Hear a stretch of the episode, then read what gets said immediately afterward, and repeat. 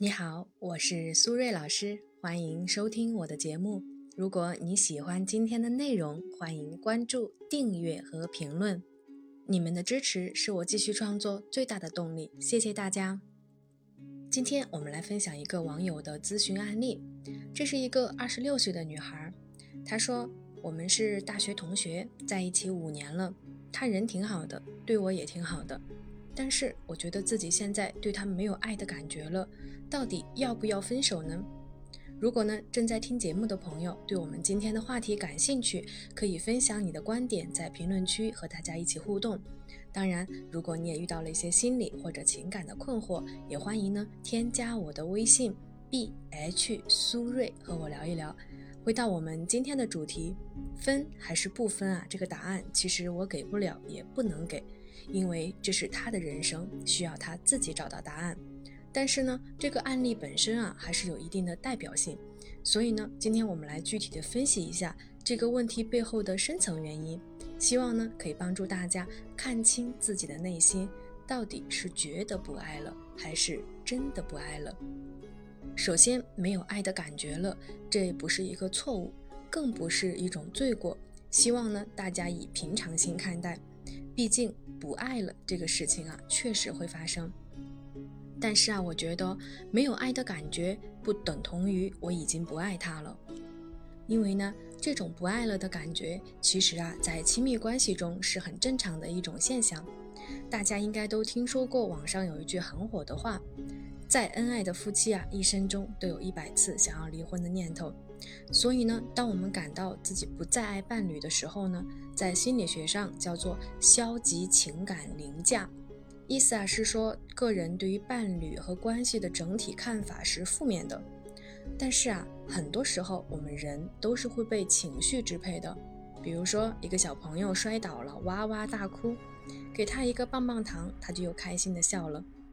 再比如一个女孩啊正在筹备婚礼，但是呢发现未婚夫。居然呢，在彩礼问题上跟他讨价还价，瞬间就情绪崩溃了，坚决要求分手。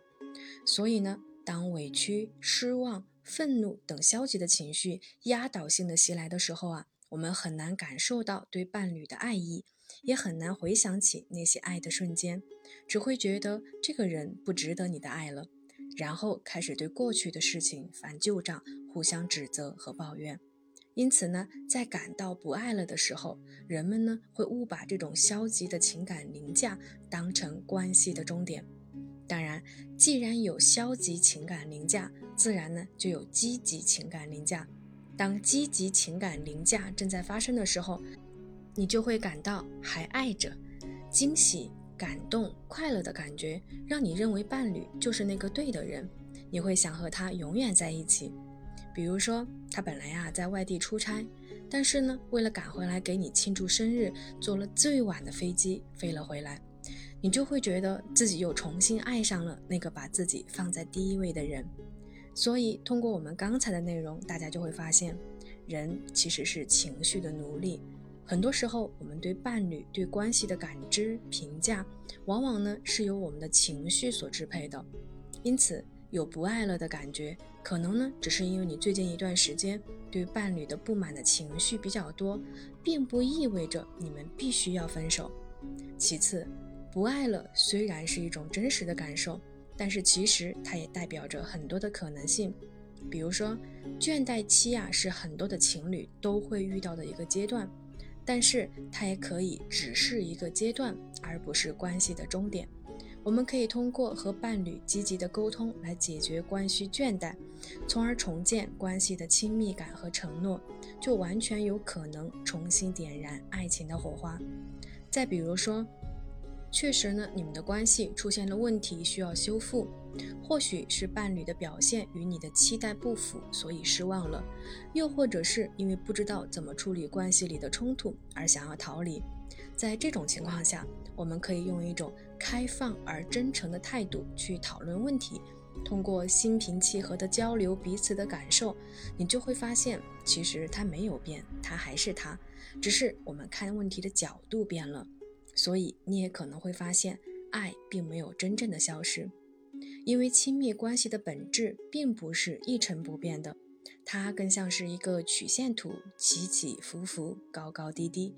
所以呢，与其要把不爱了的感觉直接等同于关系的结束，不如把这种感觉当做我们自我探索和让关系升华的一种契机。曾经爱过的人，你也很有可能再一次重新爱上他。那你还能重新爱上他吗？接下来我给大家三个问题，你们可以思考一下。第一，曾经有一段时间你们的关系啊真的很好。第二，你们之间不曾有过言语的侮辱、家庭暴力等虐待行为。第三，虽然他现在有很多时候让你很讨厌，但是过去你其实很喜欢，也很尊重他。如果这三个问题的答案都是肯定的。并且你和他现在或者曾经具有共同的价值观，你们彼此尊重和信任的基础上，那么我认为你是很有可能会重新爱上他的。好了，时间差不多了，我们今天的节目就先到这里，感谢大家的收听，我们下期节目再见喽，拜拜。